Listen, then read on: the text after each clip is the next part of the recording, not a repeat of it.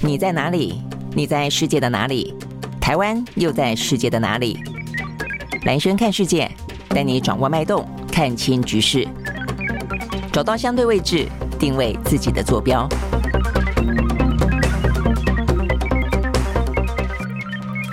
欢迎收看今天的蓝轩看世界啊！那我们在呢这个 YouTube 的观点频道当中播出，然后稍后的话呢也会呢上架到呢呃不管是 iPhone 啦，或者说呢一般的 Android 的系统，或者说呢的 Podcast，还有呢就 Spotify 当中的 Podcast 啊，所以呢不管是收看或者收听的话呢，都欢迎呢这个听众朋友、观众朋友持续的锁定啊。那呃最近的话呢，从嗯中共军演之后啊，那虽然目前看起来不管是三天的、四天的，呃到现在为止总而言。言之哦，这个在台湾周边的演习呢，算是呢稍微的哦，呃，算是结束了。但是呢，整个的状况似乎呢余波荡漾哦，所以呢，呃，今天还是有非常非常多的新闻哦，包括了呢，呃，在昨天呃，中国方面他们发布了呢所谓的统一白皮书哦，那里面的话呢，呃，谈到了更多有关于呢，呃，不管是和平统一台湾，呃，进行和平协商，或者不排除呢武统台湾的可能性。那在这个呃裴洛西访台之后哦，这个余波荡漾。目前看起来有更多的一些分析，呃，指出哦，这个中国大陆其实从一开始的演习到现在的发布哦，这个相关的统一的白皮书，其实呢，裴洛西访台只是给他一个借口而已啊。那当然你可能会问说，那我干嘛要给他这个借口呢？但不论如何啊，目前看起来显然的，在习近平呢，他二十大要进行呢相关的任期延长的这个时时间点上，他其实做了很多的一些呢，不管在军事上，在政治上啊，这个相关的一些铺排，只是说什么时候。翻到台面上来面给你看，那显然的，现在已经因为裴洛西访台的关系，很多部分已经翻到台面上面来给我们看了啊。所以呢，相关的这个统一白皮书到底是内容什么？那美方的话呢，他们有做一个最新的兵推，这兵推的结果呢是说呢会让对岸啊这个付出惨痛的代价。那到底内容是什么？那么稍后的话呢，都会来来给大家看啊这个最新的一个。状况哦，那也包括了国民党的副主席，而这个夏立言在这个时间点上呢，去访问中国大陆哦，所以呢，引发了呢国内部分呢相当多的一些议论哦，说到底这个时间点上应不应该过去哦？好，那不过在这个之前的话呢，我们还是一样啊，在每一天的话呢，都会为大家呢掌握哦，用很快速而精简的掌握呢目前最新的可能的疫情，包括了一些啊这个相关的欧美的股市，还有国际的财经。好，那在就今天来看的话呢。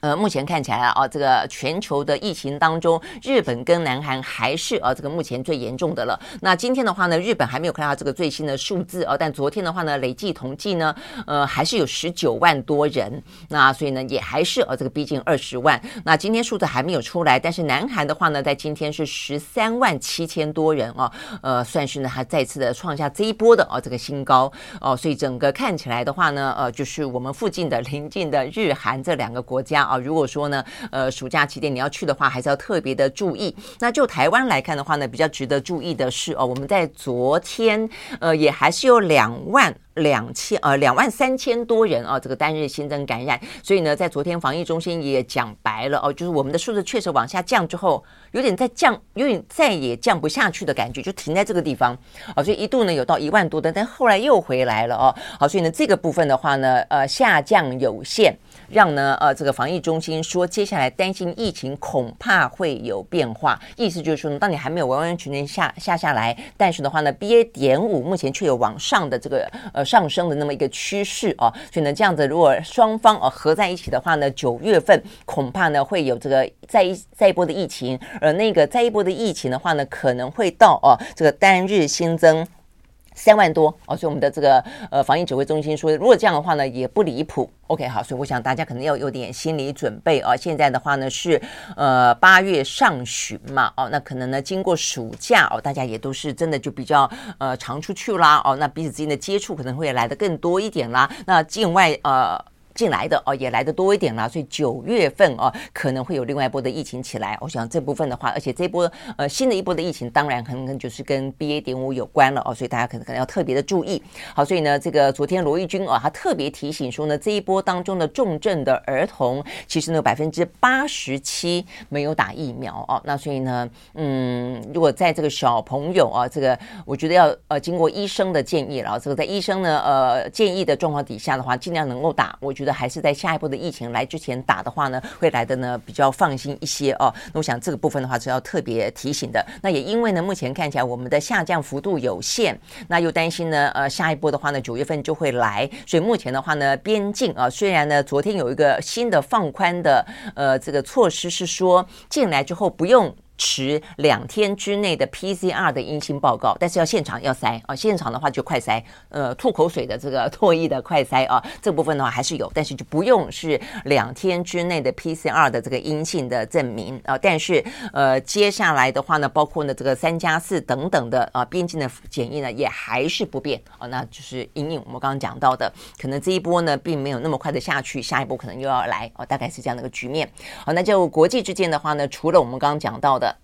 日韩要特别注意的之外啊，北韩啦，北韩今天的话呢是呃完全呃这个宣布呢要放宽大规模的防疫措施了，呃意思就是说他们战胜了呃这个疫情，战胜了病毒，要跟病毒共存了。不过呢，这个金宇正，也就是金正恩的妹妹啊，还有透露说呢，其实金正恩染过疫了。那所以呢，前阵就可能要有几天消失，可能就跟这个有关吧啊。但是他们都是事后才宣布消息，好，所以呢，这是向来的啊，这个神秘的朝鲜，呃，向来干这样的一个事情啊。那所以他到底是不是疫情真的过去了？呃，你也很难完完全全的被验证断言了。但至少他们这样的是这样的宣布的。那再来的话呢，就是在呃中国大陆，他们今天一样有两千多人啊，这个单日新增的确诊，比先前所谓的社会面清零的时候啊，呃，很少的数字就很很绝。不断的措施底下比起来，两千多算多的哦。那这个多的部分，大部分都还是来自于海南岛。好，所以呢，目前最新的消息，他们即便海南岛呢，呃，目前看起来是封岛的哦，但是呢，目前呢，封岛的状况似乎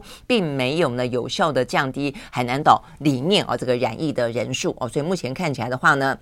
他们希望啊，能够在呃二十号，八月二十号的话呢，是看实际上可以呢，呃，希望啊，透过封岛的方式，可以让呢这个海南岛呢，可以尽可能的啊，就是断止啊它的一些传播。但是目前看起来的话呢，他们的说法是似乎没有那么乐观哦，可能到二十号。呃，那天还是没有办法啊，让这个海南岛的疫情得到控制啊，所以呢，目前看起来的话呢，是说三亚三亚的染疫人数还在持续的增加当中，光光是十号单日呢，就新增了一千两百五十四例啊，所以等于是占了整个的中国他们染疫人数的一半以上哦，都是来自于呢呃海南岛。OK，好，所以呢，就是目前呢，呃，大陆啊目目目前的疫情最新的状况，那当然。担心的是影响到相关的经济了啊，嗯，因为他们的封锁的措施来的比较的呃决绝而强制。OK，好，所以呢这个部分是跟疫情有关啊，来跟大家分享。那接下来的话呢，一样看的就是欧美股市啊。好，欧美股市的话呢，在昨天的表现呢都是上扬的啊，所以呢还不错。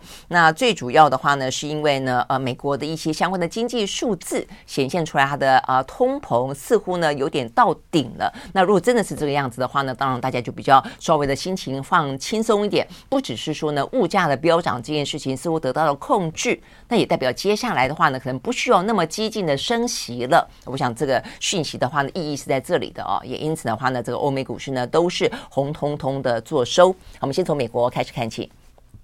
而在美国呢，道琼是上涨了，呃，这个五五百三十五点一一点，哦，收收在三万三千三百零九点五一点，涨幅是百分之零点六三。纳斯达克指数上涨三百六十点八八点，收在一万两千八百五十四点八点，涨幅是百分之二点八九。S&P 五呢上涨百分之二点一三，另外呢，费城半导体涨幅更大啊，是涨了百分之四点二五。好，所以呢，就是呢，通通上扬的美国股市。那欧洲的话呢，三大指数也都是上涨的啊，这个德国上涨了百分之一点二三，呃，英国小涨了百分之零点二五，法国呢涨了百分之零点五二。OK，好，所以呢，这是欧美股市。那目前呢，正在盘中的啊，这个台股的话呢，在今天也是上涨的哦。到目前看起来的话呢，是涨了两百三十七点零二点啊。这个目前的啊，这个指数呢是一千啊一万五千一百七十六点零四点。OK，好，所以过去几天的话呢，虽然在军演期间，反而是呢这个国安基金进去之后啊，还算是护盘成功，但是啊，在过去这几天，其实台股呢。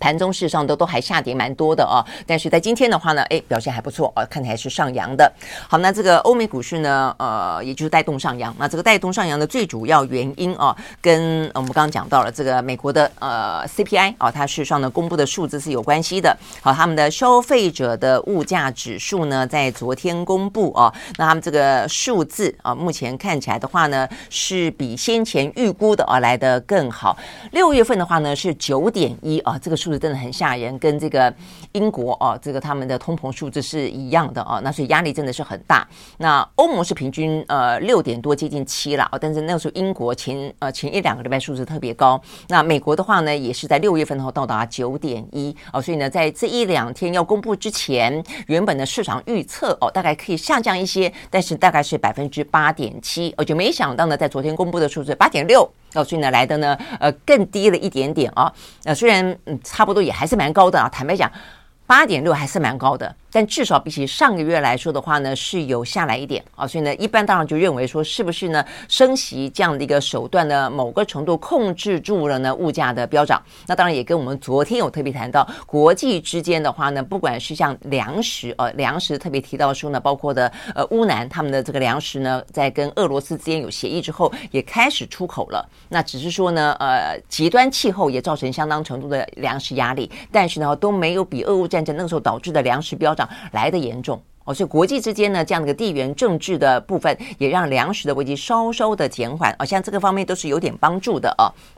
那所以呢，这个部分的话呢，就看到包括原油价格也是啊。但原油价格的话呢，一方面当然也跟俄乌之间打打打打到现在，然后虽然俄罗斯呢还是一样有断气断油这样的一些手段啊，但是呢，欧洲国家的话呢，也尽可能的在因应，然后的话呢，也想办法是分散啊他们不同的这些呃能源的来源啊，所以呢，也让这国际当中的能源价格也慢慢的呢呃下来一点点啊，所以呢，这些原因也都是让啊这个昨天美国的这个。所谓的 CPI 啊，就是消费者物价指数呢，稍微回落的原因。好，所以呢，这个部分的话呢，消息一出来之后啊，呃，不但是呃、啊、让这个华尔街的信心大振，它还让呢美国的恐慌指数 VIX 啊，从四月份以来第一次首次呢跌破了二十啊，所以呢，这个等于是反应还蛮。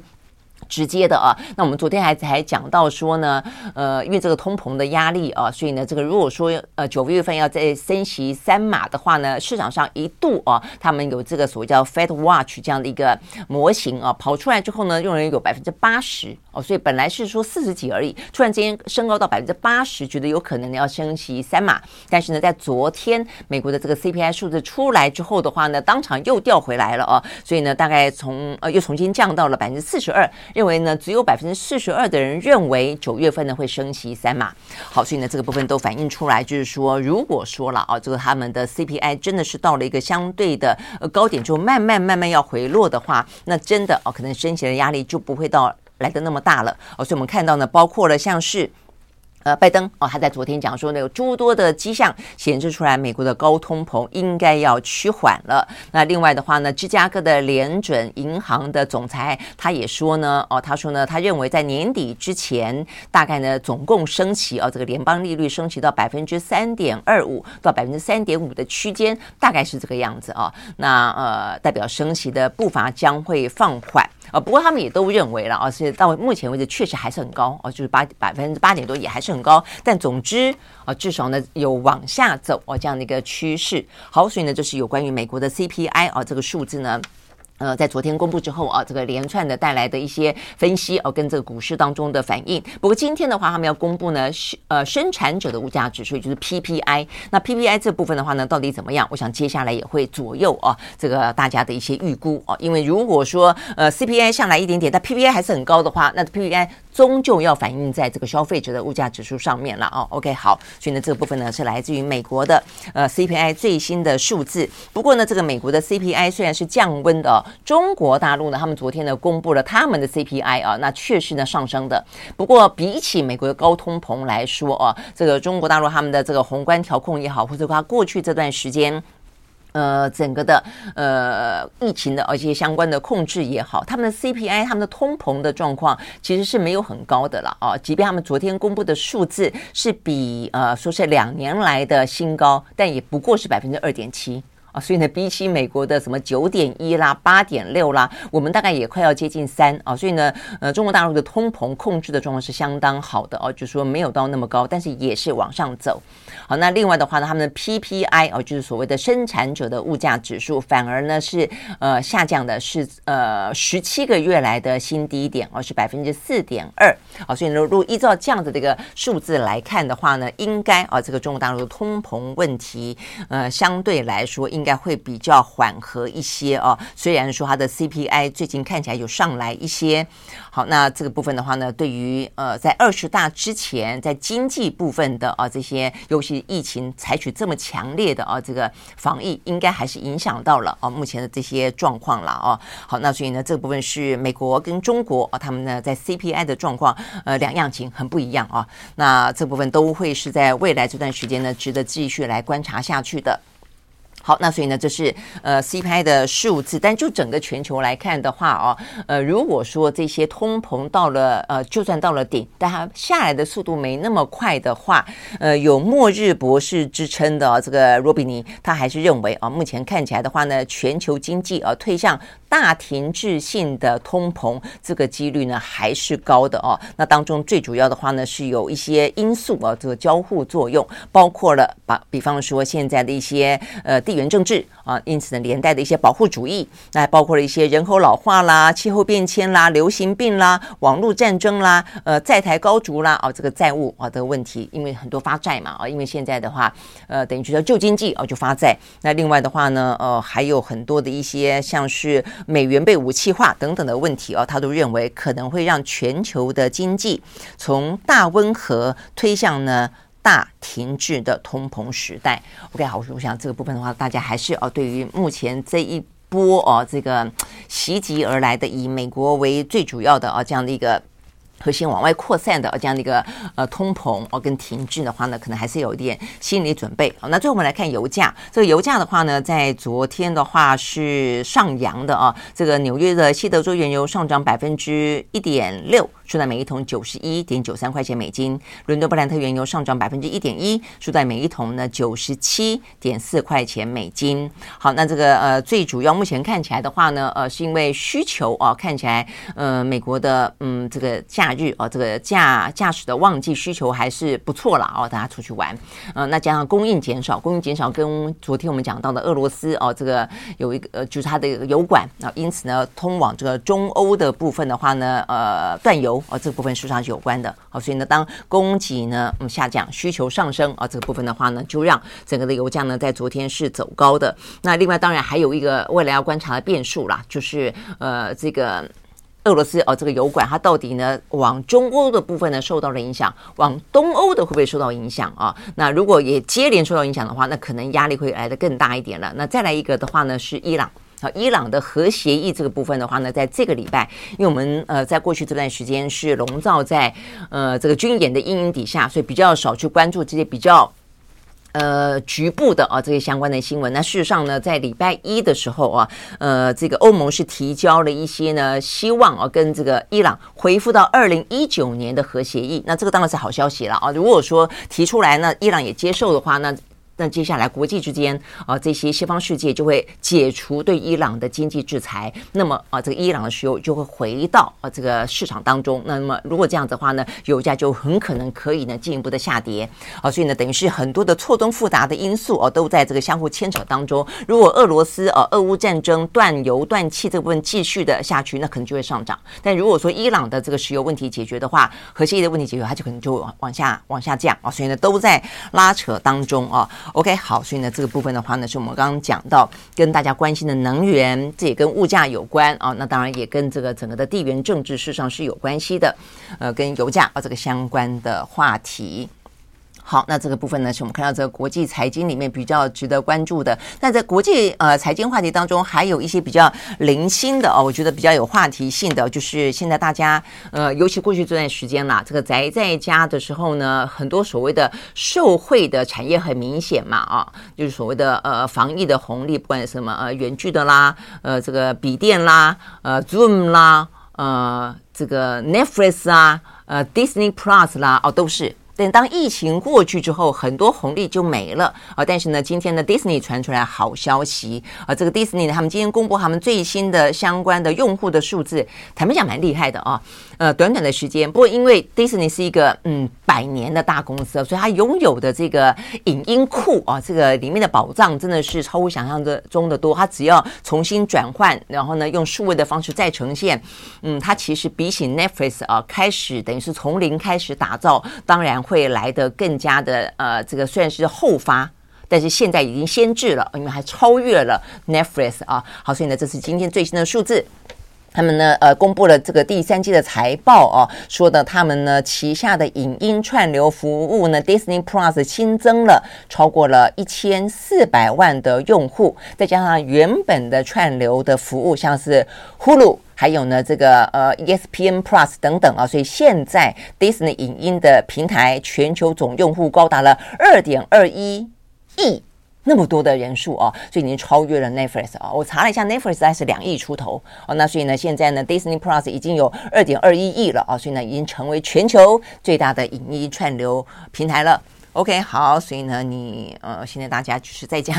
看啊，所以呃，有些事情是疫情过后呃，大家习惯养成了以后呢，还是有点回不去的啊。比方说什么网购啦，呃，比方说呢，呃，这个宅配外送啦，啊，比方说在家呢，呃，宅在家看这些影音追剧。OK，好，所以呢，这些是我们今天看得到呢比较重要的一些呢，或者有话题性的国际的财经讯息。好，那另外的话呢，就要先来看啊，这个回到台湾啊，以台湾为核心呢，我们刚刚讲到地缘政治这个话题啊，嗯，其实真的是现在越来越影响到全球啊。那我想这是一个全球化，我们曾经讲过，以以前的所谓的全球化是以呃经济的角度啊为出发。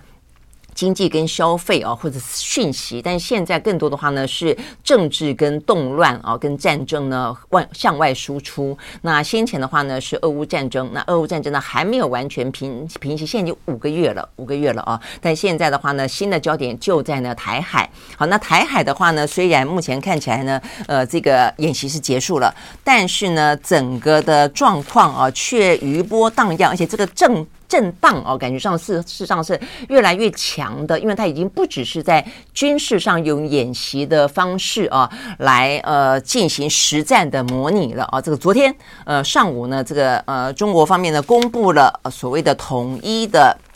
呃，这个和统一的白皮书哦，那这件事情的话呢，引起了呃非常大的一个震荡哦。好，那这个统一白皮书呢，到底是什么啊？它的内容呢，呃，全名呢哦，这个叫做《台湾问题与新时代的中国统一事业》啊，这个听起来啊，很很很那个哈，统一事业。OK，好，那这部分的话呢，事实上是由这个呃国台办发布的。嗯、呃，它是呃跟统一有关的白皮书呢，到目前为止中国大陆呢发布了三次啊，这个是第三次。那前面一次的话呢，是在一九九三年的时候啊，一九九三年八月份的时候呢，曾经提出过一个叫做《台湾问题与中国的统一》。那那个时候的话呢，内容啊，这个最主要当初是因为呢，那个时候李登辉总统还在的时候啊，那个时候推动了一系列的重返联合国啊这样的一个举动。那当然，重返联合国代表的就是一个以国家之名啊，要回到这个联合。和过去哦，那所以呢，对岸呢就开始紧张哦，所以他们那个时候呢就呃发布了呃第一次的呃这个对台的白皮书，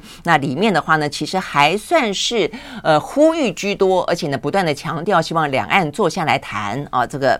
可以找到一些彼此啊之间可以接受的方式哦，那是在一九九三年的时候。那第二次的话呢，是在两千年。两千年的时候，大家可以想象得到，就那个时候呢，一九九九年的时候，李登辉呃总统才发布了所谓的两国论，而且呢，在两千年的时候进行总统大选啊。那所以呢，呃，这个时候他们又发布了一个叫做“一个中国”的原则与台湾问题，里面的话呢，再次强化了呢对台统一。不过呢，那个时候呢，还是以比较和平统一为主啦哦。讲到说呢，只要在一个中。国的原则底下，什么都可以谈。好，但最新的一一次呢，就在这一次二零二二年，在呢裴洛西访台，然后的话呢，最大强度的台海的飞弹演习之后，他们公布了呢这个叫做《台湾问题与新时代中国统一事业》的内容啊。那我想这个里面的话呢，呃，比较特别的地方在于说，他花了很多的篇幅呢，批评美国，美国掏空了啊一个一个中国的呃内涵，然后呢。虚化了啊，这个一中的原则，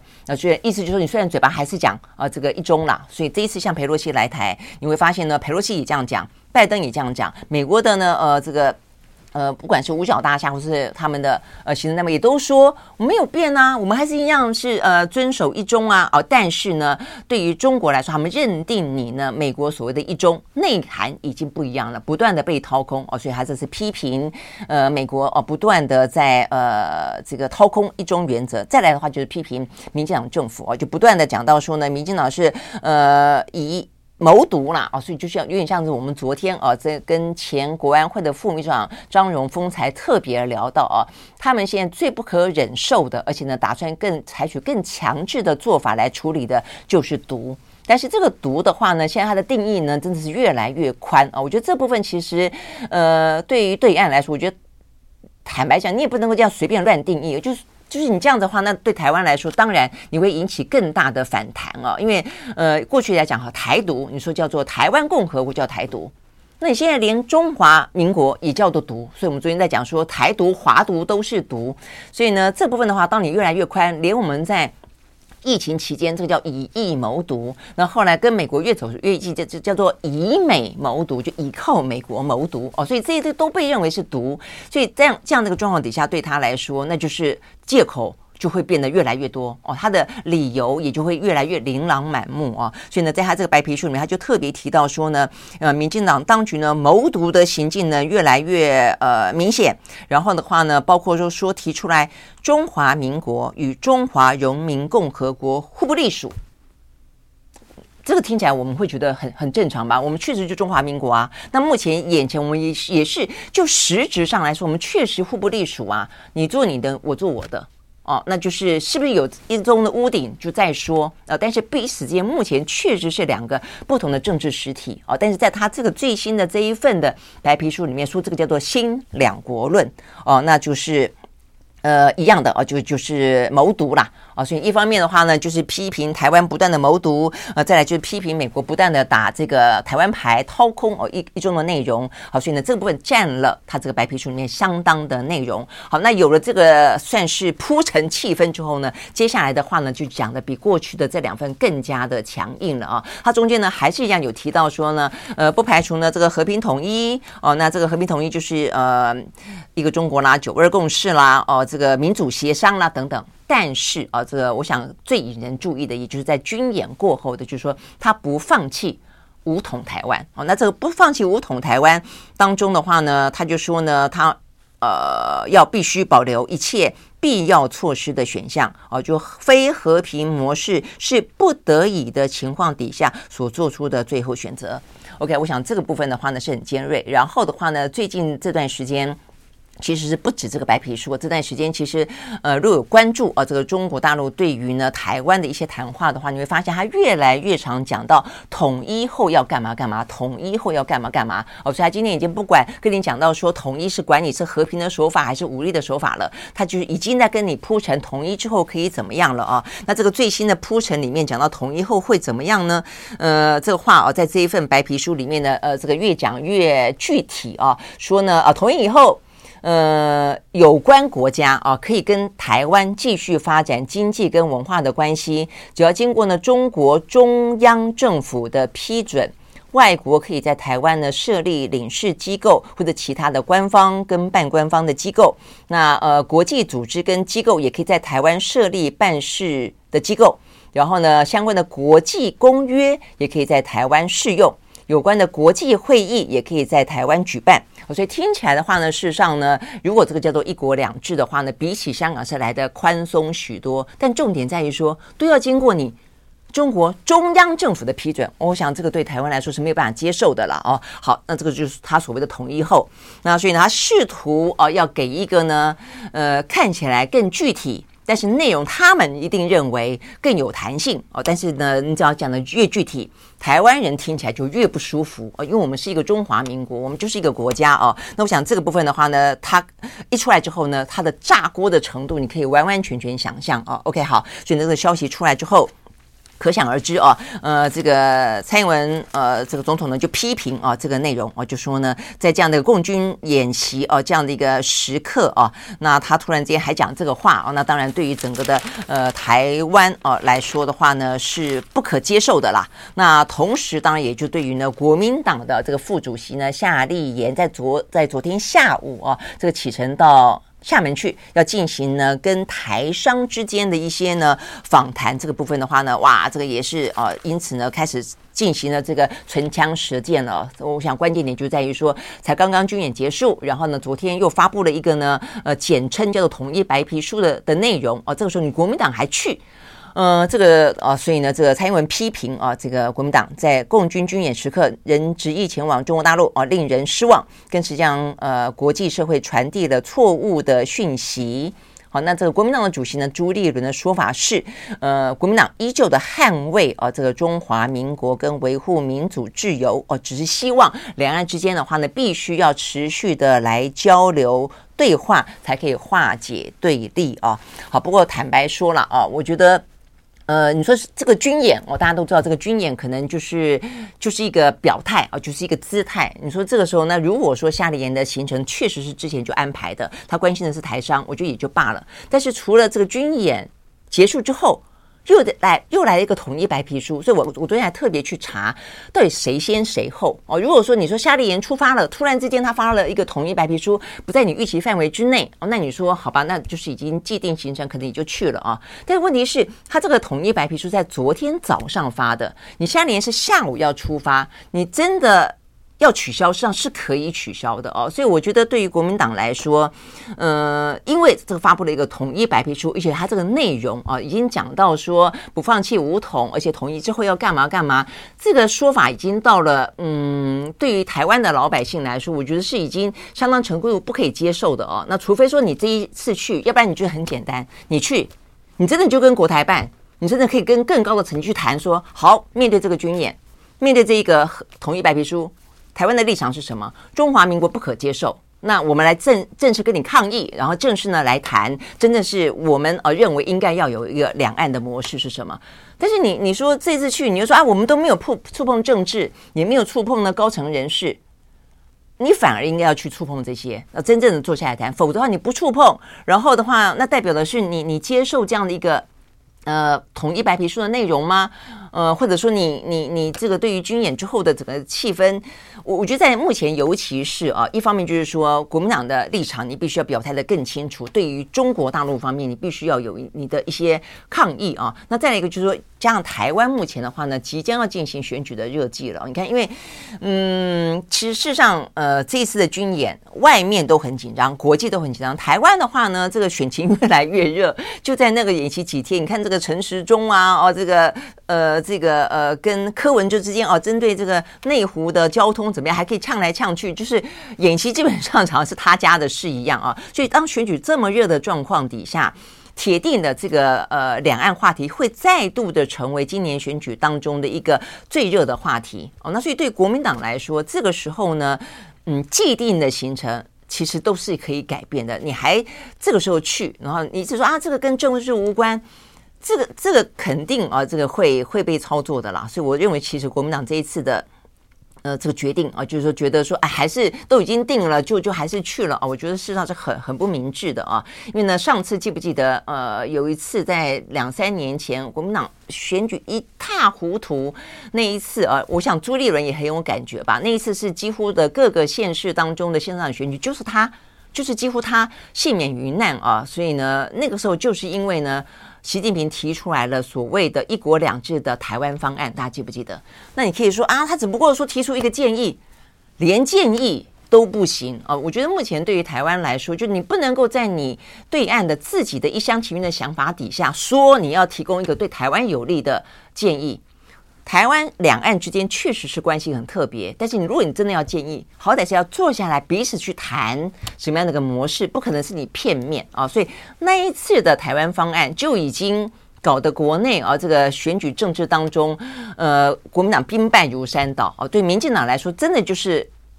台湾方案、香港事件都让过去这些年民进党啊这个选举真的是叫做不费吹灰之力。哦，所以呢，到了今年选举前，我真的不晓得哦，对国民党来说，这个教训还不够吗？哦，因为我觉得对于台湾来说，真正一个国家的好的方向，就你不要有过度的意识形态来干扰你的选举，因为当你这个意识形态成为唯一的主题的时候，主旋律的时候，你的施政做得好不好都不用讨论了，不是吗？本来你可能还可以谈谈陈时中在防疫的过程当中。在所谓的一开始疫苗快筛剂啊，包括呢很离谱的这些各式各样的厂商都可以进来跟你说他要去代理快筛，他到底供过多少，如何都是可以去讨论的。但是当你如果这样子的一个军演，再加上统一白皮书，加上国民党啊这样的一个傻傻的，这个时候又去，就没有什么好讨论的了，就通通又是一个呢打反中牌就好了。这个对台湾的政治来说，对台湾的发展来说，对台湾公共议题的。理性的啊，这个去去去讨论来说，真的是一点好处都没有了啊！但是总而言之，现在的国际情、两岸情势是目前啊，这个最新的状况是这个样子。OK，好，所以昨天国民党副主席夏立言、夏立言啊，这个在朱立伦的支持底下，还是啊前往厦门了。那过未来这几天的话呢，他会在福建厦门、广东广州。浙江、江苏跟上海这些地方呢，拜访台商，跟他们进行了相关的座谈。呃，夏立言强调，没有任何官方的色彩啊，也不会到北京去哦。他认为呢，对话沟通是好事啊。但是呢，目前看起来的话呢，民进党已经啊，这个呃，提高到啊，连蔡英文哦都直接批啊，这个国民党了啊，说这个国民党呢，目前看起来就是呃，向国际社会传递呢错误的讯息。OK，好，所以我想这个会接下来啊，这个在选举的热季当中越来越热。再回到呃整个台海的局势，从军演看到这样子一个统一的白皮书出来，你会发现习近平有他自己的节奏，我觉得真的还蛮。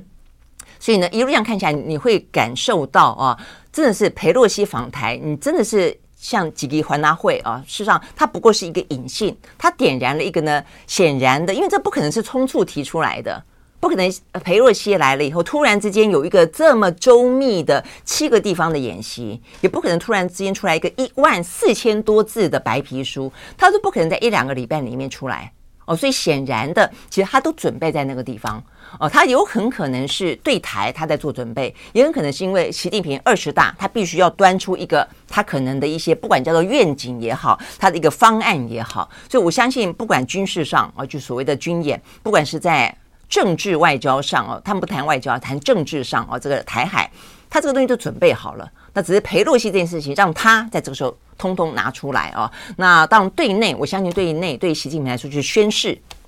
他是一个优于邓小平，甚至超越啊这个毛泽东。他可很可能在他的任内啊，他要完成所谓的统一大业，他至少有这样的一个坚定的决心啊。所以，我们看到的这个内容出来之后啊，新华社当然就他们的官方最主要、最权威的啊，这个新华社就说，呃，这个白皮书的内容展现了追求统一的坚定意志与坚强决心。我想，这个是习近平所想要达到的啊。所以呢，回过头去看，对美方来说，我真的觉得。就你给他了一个借口了啦，哦，那所以呢，我看到这个现在美方似乎也真正感受到了啊，所以呢，目前看到的这个呃最新的消息是来自于《纽约时报》的报道啊，他们确实也讲到了说，呃，《纽约时报》他们就是报道了说啊，这个目前看起来，呃，他们呃美国方面已经知道了啊，这是一连串的啊这个对台湾的借口，而且未来的话呢，他们甚至认为啊。呃，美方他必须要在台海地区要继续的行动啊，因为他们发现到这件事情已经不是普通的啊一个状况了。你看他这个呃原句哦，就是《纽约时报》访问啊，这个美国的政府官员，他们认为啊，呃，虽然中国坚称目前的紧张对抗是裴洛西访台所挑起的，但美方他们现在已经这样的觉得了。哦，就是说他们在采访跟公开的声明都这样明确表示，他们认为裴洛西的访问只是中国在未来数个月甚至数年间加强对台恐吓行动的一个借口而已。而且北京很可能会加快对于台湾两千三百万民众实施控制的计划，就像他在香港做的那样。那我想他这个所谓的对台湾实施控制的计划，大概就是那份统一白皮书哦。所以现在美方终于知道了，他也感受到哇，看起来这是一个长期战略了哦。所以你在这边讲到说，官员说他显然他们认为这一次裴洛西访台所引起的不是一个暂时性、一次性的演习，而是一个长期的战略。好，所以呢，这个在《纽约时报》的访问当中，他就特别提到说呢，他们甚至哦，这个美方的官员担心，照。呃，习近平目前这样的一个做法，显然一个长期战略的话，在未来一年半之间，他可能觉得有有会采取若干行动。我想这个是一年半的这个呃时间点啊，这个在《纽约时报》这一次的报道当中，是比起过去任何一个时间，包括什么呃美国的印太沙皇坎伯拉哦，讲什么二零二七年都来的更近一点啊。好，所以呢，到底呃这个所谓的。中方的长期战略啊，这个习近平的想法，目前看得到的，不管是白皮书是来文的，呃，不管是这个呃军演是来武的啊，它只是仅止于在二十大，它获取呢呃政权持续的延长到第三任期所需要的铺排而已，还是接下来会继续做？我想这个部分就变得很重要了啊。好，那所以呢，这个就美方来说，他们就说了，所以他们最近这段时间。会持续的呃派出他们的船舰来穿越台海，呃，就是美方人要要来保卫台湾了啊，就是他们不理会呃这个中方所谓的啊，他们拥有对于船航道拥有主权啊，呃，这个说法就是他们会持续的美方会来穿越他自己一样的觉得可以自由航行，不过不过他们说不会派遣以日本为基础的雷根号。啊，他们觉得这个似乎呢太具有挑衅性，哦，所以你看美方也还是在拿捏，就一方面又发现说这件事情没有当初裴洛西啊来的那么的单纯啊，只是报复裴洛西，呃，警告裴洛西而已啊，而是一个长期战略。但是呢，长期战略底下也还是不能够太挑衅，那所以他会再继续台海附近，呃，会在这边军巡。那再来的话呢，有一个呃消息就是说美方啊，他们是说呢，本来呃要去重新考虑对。中方的关税，记不记得那时候他们的财政部长耶伦，包括呢拜登也这样觉得，似乎的一度呢被说服了啊，就说因为对美国自己的通膨会来得好嘛，否则压力那么大。但是呢，今天的消息说，目前的话呢，美国对于跟中国重新讨论关税这件事情，很可能也要呢暂时搁下来了啊。好，所以呢，目前的局势看起来。呃，有关于啊这个台海之间的状况，就像我们刚刚说的，到底是二十大之前的一个习近平的政治大秀，以台湾为舞台，还是呢接下来他确实是要化为具体的行动？我想这件事情呢，到目前看起来是在今天啊这个最新的重要的发展。好，所以呢，这是我们看到今天的比较重要的一些相关的消息哦。还有一个重要讯息也要跟大家说的，这个目前是《华尔街日报》掌握到的消息。我们昨天不是才在跟那个张荣峰副前副秘书长谈到啊？他说呢，他在那个时候啊，包括过去这段时间，他呃，至少是美方的官员告诉他说，他们总共进行过十八次军推嘛，兵推嘛。呃，十八次兵推里面呢，呃，没有一次赢了啊。意思就是说都是红军赢。好，但是啊，这个。《华尔街日报》呢所掌握的消息，今天的啊这个报道，他们说呢，呃，上个礼拜，上个礼拜，在美国 D.C. 华盛顿的智库曾经进行过一场为期一整天的很复杂的兵推。这兵推里面呢，呃，阿弥陀佛的是，呃，这个台美之间赢了啊，赢，但是呢，代价很惨痛。我简单跟大家讲讲一下这个他的描述哈。他说呢，他们这个兵推在前三个礼拜。中国呢会集成两艘呃美国的航空母舰，价值数十亿的美金，会袭击日本跟关岛的美军基地，而且的话呢会摧毁数百架的美国的先进战机。所以呢，就是不止台湾有事，周边都有事啊。美日要卷进这个战局。好，但是他说中国的损失呢更加惨重，中国大陆呢会在台湾登陆，然后会夺取该岛的南部三分之一的地区。好，但是呢，呃，我们的两栖部队会在美日的飞弹跟潜，他们的他们的两栖部队会在美日的飞弹跟潜艇的无情攻击底下呢，呃，受伤惨重。那部队没有办法呢得到呢适当的补给。那 OK，所以呢就是在讲南部哦，他们南部的登陆，呃，会会登上去，但是会遭到无情打击。北方呃北边呢，台北牢牢的在我们啊这个中华民国的政府的掌控底下。他们说，因为北京方面没有多少的远程弹道飞弹可以呢对抗美国依然强大的海空力量。好，所以意思就是说，应该可能会有拦截啦，哦，或说什么之类的啦。啊。好，但是听起来，嗯，就算看起来他的说法是说，终究这个复杂的兵推当中，我方赢了啊，但是呢，以台湾为战场，已经不是舞台了，是为战场的这个状况底下，看起来呢，双方都会很损失惨重。OK，好，那嗯。要有那么一天吗？我想这是接下来啊，这个话题会再继续。但是对台湾来说的话呢，这个话题已经越来越严肃，而且呢，具体的威胁似乎已经越来越呃鲜明了啊。好，我们会持续为大家关注这个相关的话题。我们今天时间到了，明天见，拜拜。